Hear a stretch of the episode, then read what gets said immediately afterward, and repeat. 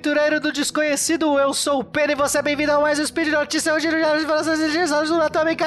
Hoje eu estou aqui com ele, o ainda barrigador explosivo, Felipe Queiroz. É isso aí, lindinhos, lindinhas, queridos e amados ouvintes.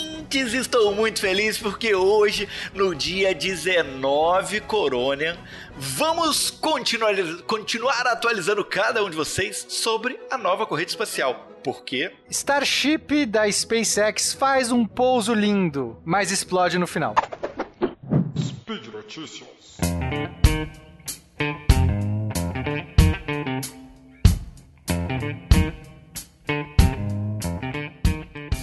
Felipe, meu caro, aconteceu. O momento que a gente aguardava aconteceu.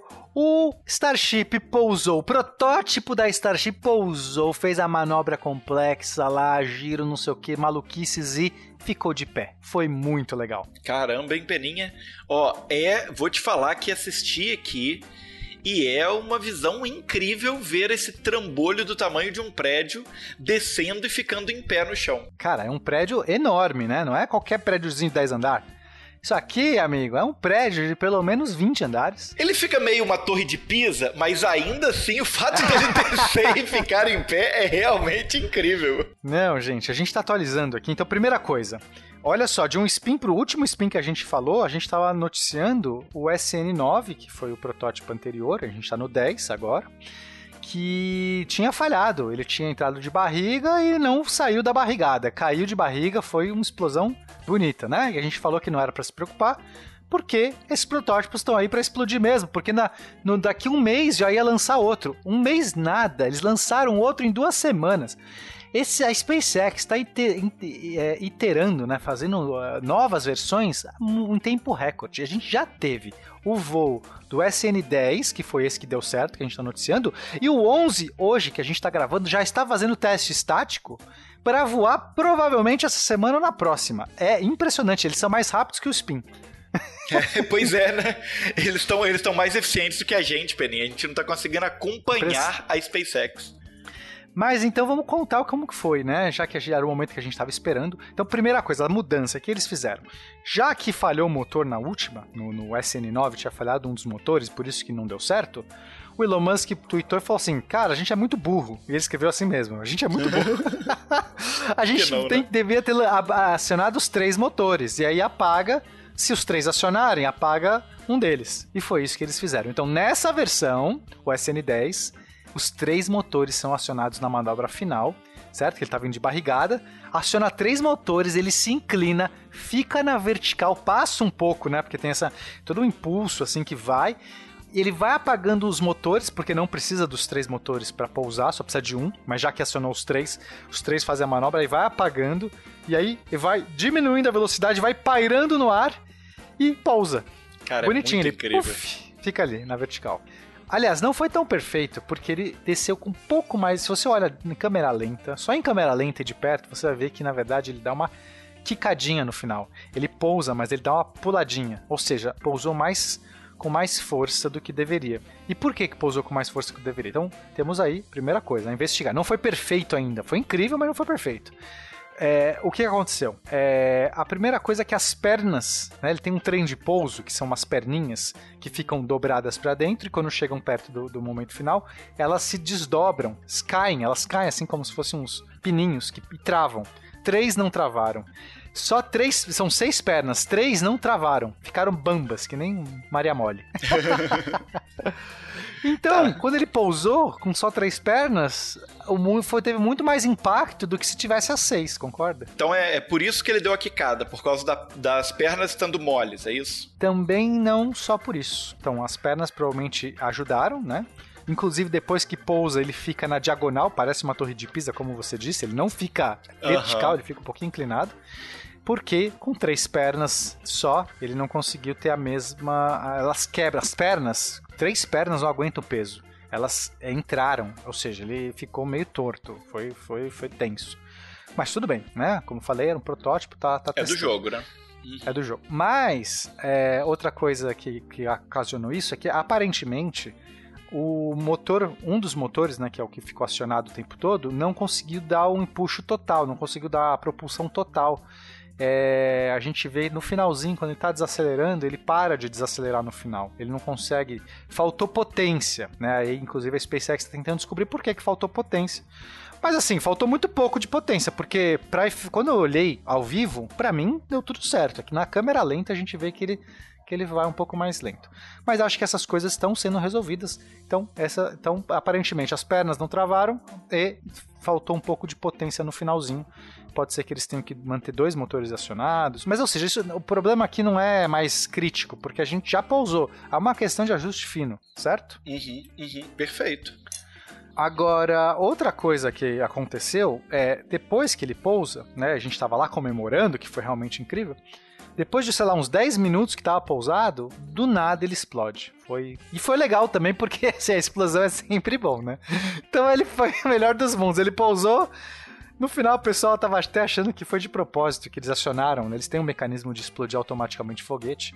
Pode ser que eles acharam, ah, para se aproximar. Mas não foi o caso. Explodiu mesmo. Teve alguma coisa que causou a explosão no final que foi muito bonito. Ele saiu voando, que nem. Né, voou duas vezes. Esse foi o foguete que voou duas vezes, Felipe. Não, realmente, a explosão do final foi uma explosão muito bonita, inclusive. Foi muito legal. Então, é, ele, por que ele explode, né? Porque, como eu acho, a gente não tem certeza, mas olhando em câmera lenta, dá pra ver que o ponto que começa a explosão é bem na base do foguete, né?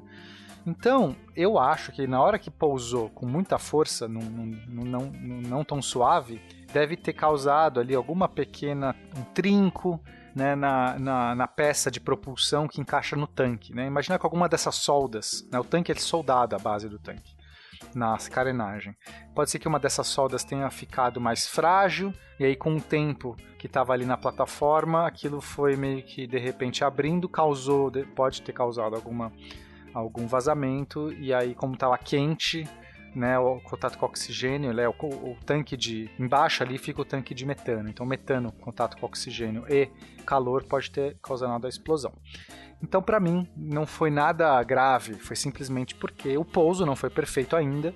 E aí, com o pouso não perfeito, pernas que não travaram, ele teve avarias. Mas teve uma outra fogo no final, né? antes dele pousar. Quando ele estava para pousar, quando você olha na câmera lenta também, dá para ver que tem um foguinho, que não é um fogo que está vindo dos motores, é um fogo meio na lateral, que acontece ali. Esse fogo final é, talvez seja algum alguma válvula que está jogando metano para fora, né? Porque é, é, o excesso de metano que os motores estão girando ali, eles acionam toda, todo um fluxo. Esse, esse, esse, esse excesso de metano, ele tem que vazar por algum, né? Se tiver mais metano do que, por exemplo, a pressão está dando conta, ele tem que vazar talvez vazou demais ali. Também não acho que é nenhum problema esse foguinho, né? Aparentemente.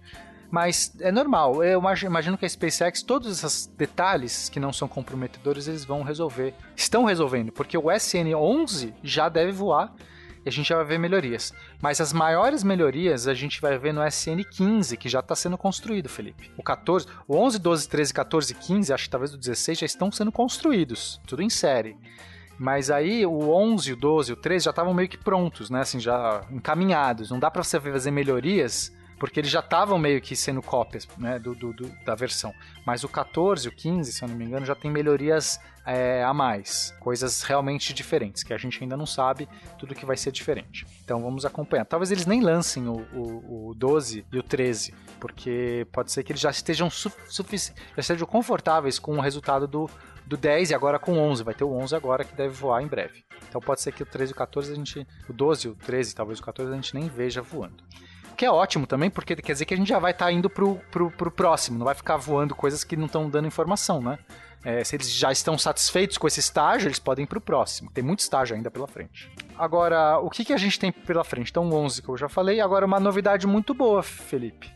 O Super Heavy Booster, que é o primeiro estágio do foguetão, né? Ou seja, o que a gente está vendo voar é só o segundo estágio do foguete, tá? O Starship é a nave, a nave que vai levar pessoas, é o segundo estágio, é, é realmente a ponta do foguete. Tem um foguete embaixo desse. Isso é inimaginável. Isso é inimaginável, porque o negócio já é muito grande, né? Você imaginar que ainda vai ter algo maior embaixo é uma loucura. Exato, e vai ser o maior foguete já construído, vai estar tá rivalizando com o Saturno V em termos de altura e em potência vai ser ainda maior. Então a gente está falando aqui do maior, do maior foguete, nave espacial já construído pela humanidade que está acontecendo. Então eles já estão preparando. Então por que, eles vão fazer o Super Heavy Booster? Para que eles montem de fato a nave inteira e façam um voo orbital, que esse é o próximo ponto para testar o conceito. Então eles tinham que primeiro testar se a nave, a parte de cima, primeiro estágio, conseguia pousar, fazer aquela entrada, vinha o movimento da barrigada, porque esse era um movimento que ninguém estava pondo fé, quer dizer, era muito é algo muito bizarro, né? Assim, você fala, cara, é possível uma nave fazer essa manobra de barrigada, dar a volta, pousar na vertical? Era uma coisa bastante inusitada. E eles provaram, fizeram uma prova de conceito. É possível, pousaram. Tem que resolver detalhes, mas são detalhes. Não tem mais a dúvida de que não seja possível. Então, o próximo estágio é lançar em órbita. E aí fazer com que essa nave venha de órbita, que a gente está falando agora de uma velocidade gigantesca. Esse voo foi de 10 km de altura, a órbita acontece de 100 km de altura, mas com uma velocidade, é, uma velocidade tangencial gigantesca. Aí vai ser um teste muito mais duro e vai testar as placas de cerâmica. Porque se vocês olharem no vídeo aí, a gente vai deixar o link para os vídeos, vocês vão ver que na barriga tem um, um bloquinho, um, um quadradinho é, preto, que parece que é só uma manchinha preta, assim. Na verdade, aquilo são placas de cerâmica que foram coladas para já testar o escudo de calor. Essas placas são um escudo de calor que vai revestir todo o ventre da nave. Porque a nave vai ter que entrar, né, fazer a entrada orbital velocidades bizarras, altíssimas, e tem que frear toda essa velocidade para conseguir é, pousar. Então precisa de um escudo de calor. E esse escudo vai ser um escudo que não vai ser, por exemplo, um escudo. Ele vai ser é, permanente. Né? Talvez tenha alguma manutenção, a gente não sabe. Então eles estão testando essas placas de cerâmica. É uma cerâmica que resiste a temperaturas altíssimas. É, ficou até estilosinho, ah, inclusive, na nave. É, Aquele vai ficar, acho mais preto. estilosinho no final vai ficar toda a barriga preta, assim, vai ser parecer uma orca, assim, sei lá, né? não sei. Metade branco, metade preto, não sei. E aí é, eles testaram a fixação. E o mais legal é que o escudo de esses, essas placas de cerâmica funcionaram, nenhuma caiu, e mesmo depois da explosão, elas continuaram intactas. É, essa, essa é a melhor parte, né? O negócio é realmente tão bom que a nave explodiu e eles continuaram lá. É, isso foi uma ótima notícia, né? E é isso. Então a SpaceX continua a nos surpreender com essa velocidade cada vez maior, uma progressão aí exponencial, a gente está vendo, eles estão aumentando cada vez mais rápido sua construção. Já estão mais rápido que o Spin de Notícias, talvez o próximo que a gente der aqui, eles não vai, talvez... Já não vai ser a 11, né? vai ser o 12, 13, né? É verdade. É, a gente já não sabe, mas para nós aqui, para mim, né, amante do espaço, amante da, da, dessa corrida espacial, da conquista espacial, cara, é alucinante ver é, como eles estão comprometidos, né? Parece que eles estão correndo não contra, contra outros, estão correndo contra si próprios, porque nenhum outro fabricante de foguete tá sequer, né? Próximo a própria NASA, disso, né? que historicamente tem, né? Foi a grande pivô da corrida espacial, a NASA. Nem a NASA está conseguindo acompanhar. Eles simplesmente estão indo a todo vapor o que é ótimo para nós que, que gostamos disso e Marte cada vez mais perto, Felipe. Com certeza, é. Peninha. Que sensacional, cara, que sensacional.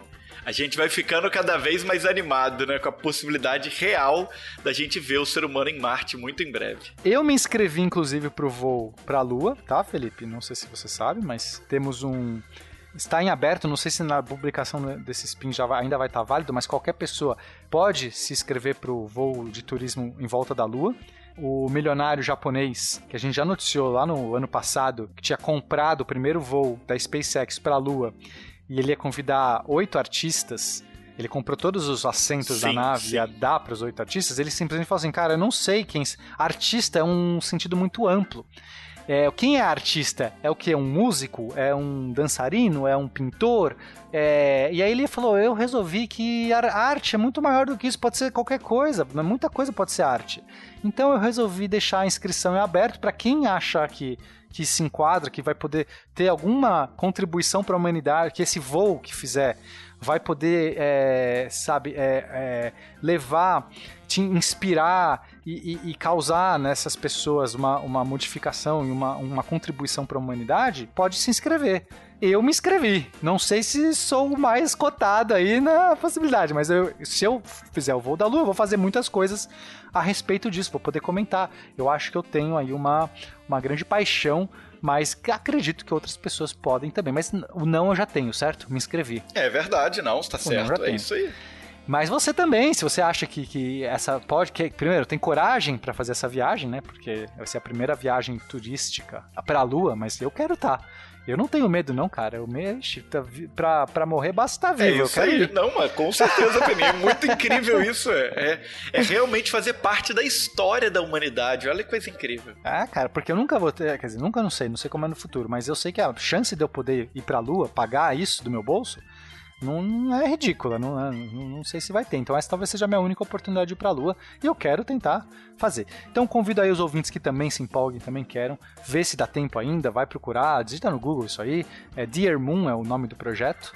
E, e é isso, ficamos aí aguardando as novas atualizações. Beleza. É, obrigado a todos né, que participam desse projeto, que apoiam. Ah, Fê. Isso aí, Peninha. Vamos agradecer todo mundo. Lembrando que os links, a gente vai botar os vídeos também na postagem. E que considerem aí patrocinar, apoiar esse projeto através do Patreon, ou do Padrim, ou do PicPay, certo? E esse projeto, o Spin, o SciCast, acontece graças a vocês. A gente ama muito vocês que são nossos patronos. A gente ama muito os ouvintes que não são patronos também. A gente ama mais ainda os patronos. eu amo igual todos, não. Eu resolvi que o dinheiro não me compra. Ah, justo, justo. Nós também somos voluntários. É, é o dinheiro, essa, o financiamento, ajuda o projeto inteiro, o SciCast como um todo, a se manter saudável. Não sou então... voluntário, como eu sou patrono também. Participo do patronato. Olha aí, é, você também é patrono. eu sou patrono. É, então. Mas, é, então agradeço aí os ouvintes. Sigam a gente nas redes sociais. Eu estou no Twitter com arroba Penadoxo. E você, Felipe? Arroba MR Felipe Queiroz. Um beijo para todos, um queijo e mantenham-se saudáveis. É isso aí, tchau, tchau. Pandemia.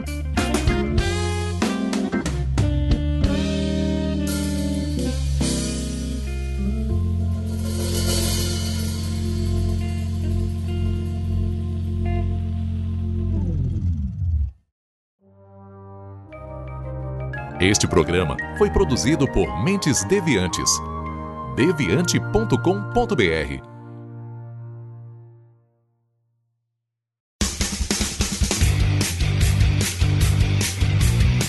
Cortes, edição de podcast.